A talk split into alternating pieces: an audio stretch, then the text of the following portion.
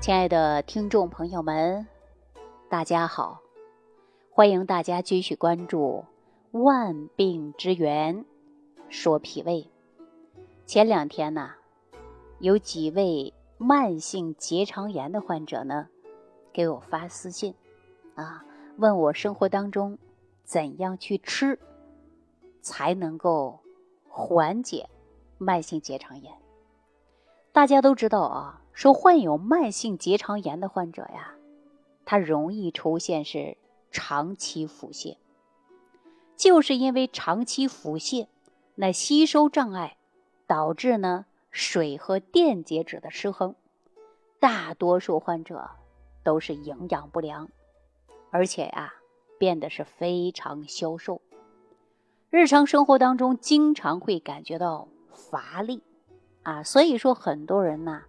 被这个问题所困扰，那这个问题呢？我告诉大家，在饮食上啊，一定要记住了，进食要低脂肪、高蛋白、高热量的和低纤维素的食物。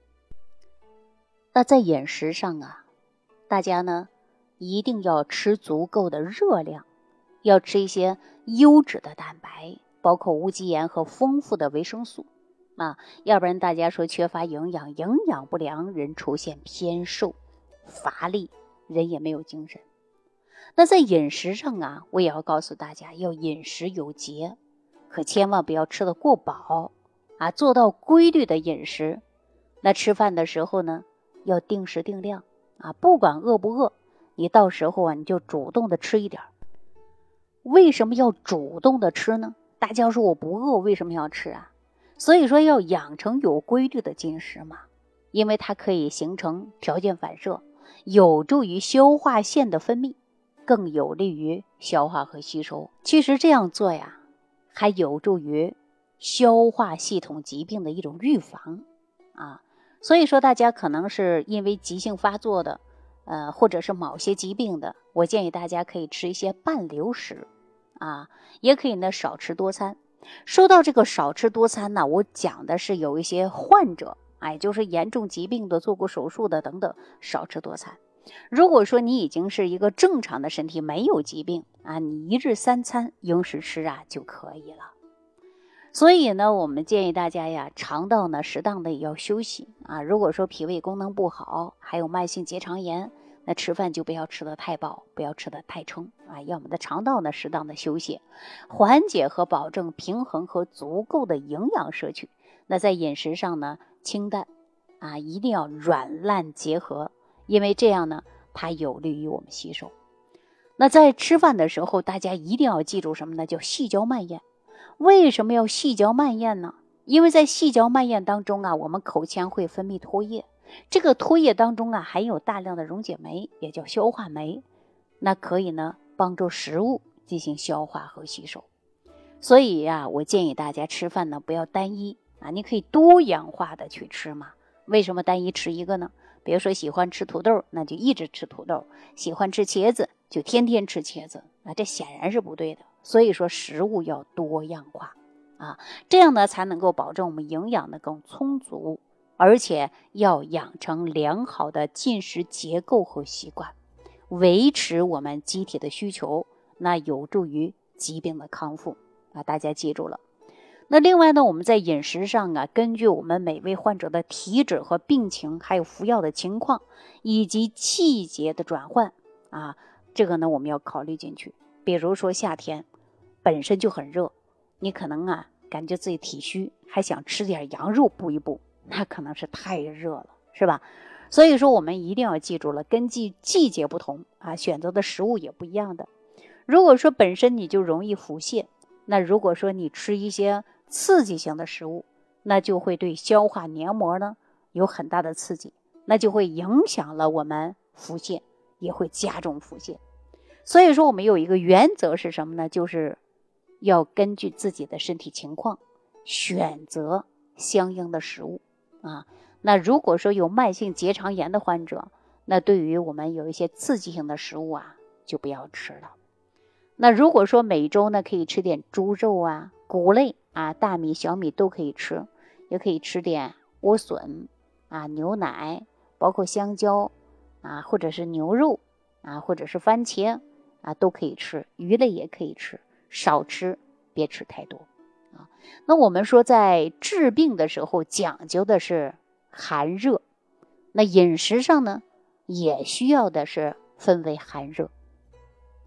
那如果说你体质本身就是比较寒，那你再吃一些寒凉的食物，那是不是就雪上加霜啊？如果说你身体当中比较热，那你再吃一些热性食物，你是不是容易上火呀？所以说，不同的体质要选择不同的食物啊，尤其是慢性结肠炎的患者，那你吃饭的时候啊，一定要格外的注意，否则你会越来越腹泻，吸收营养会很差，所以说人就会消瘦啊。好，那接下来呢，我给大家推荐一款药膳啊，这款药膳呢也是我老师的一个方子，这个方子呢非常好啊，无论是慢性结肠炎的，还是脾胃功能虚弱的，啊，这个方子呢都可以来吃啊。首先，大家可以呢选择粳米三百五十克，山药、薏仁各五十克，莲子二十五克，红枣三十克。首先呢，用山药、薏仁啊、莲子洗干净，然后呢放入锅内，加入清水，加入清水呢大概就是一千五百毫升啊。煮熟以后，你再放入的是粳米啊，还有呢红枣啊，这样呢可以煮成粥。每天呢早晚饭后三十分钟左右，你就用这个药膳，连续吃吃多长时间呢？建议大家吃六周。那么这样的。药膳呐，它是由五种食物组成的。山药本身呢，它就性平，不寒啊，不燥。入呢是十二经，为平补脾胃之品啊，兼可呢补肺益肾。薏仁呢可以入的是脾胃，利湿止泻。莲子呢，它可以是直接呀，有助于健脾。啊，这样的作用，并且呢，还可以有固涩的作用。那粳米、红枣呢，它可以补脾益胃啊，它可以缓解我们药物的毒性。那我老师这个方子啊，你看，我们可以看一下整个方子，它都是呢平缓的，而且呢都是补脾养胃益肾的啊。所以说呢，这个方子啊，大家可以使用一下。啊，效果呢也挺不错的，但是贵在的是坚持。那根据个人体质不同啊，当然呢，我们这个方子啊也会有加减。那大家呢，如果遇到了一些慢性结肠炎或者是脾胃功能虚弱，那能不能用这个方子？需不需要加减呢？你可以屏幕下方留言给我。好了，感谢朋友的收听，我们下期节目当中继续关注万病之源，说脾胃。感恩李老师的精彩讲解。如果想要联系李老师，您直接点击节目播放页下方标有“点击交流”字样的小黄条，就可以直接微信咨询您的问题。祝您健康，欢迎您继续收听。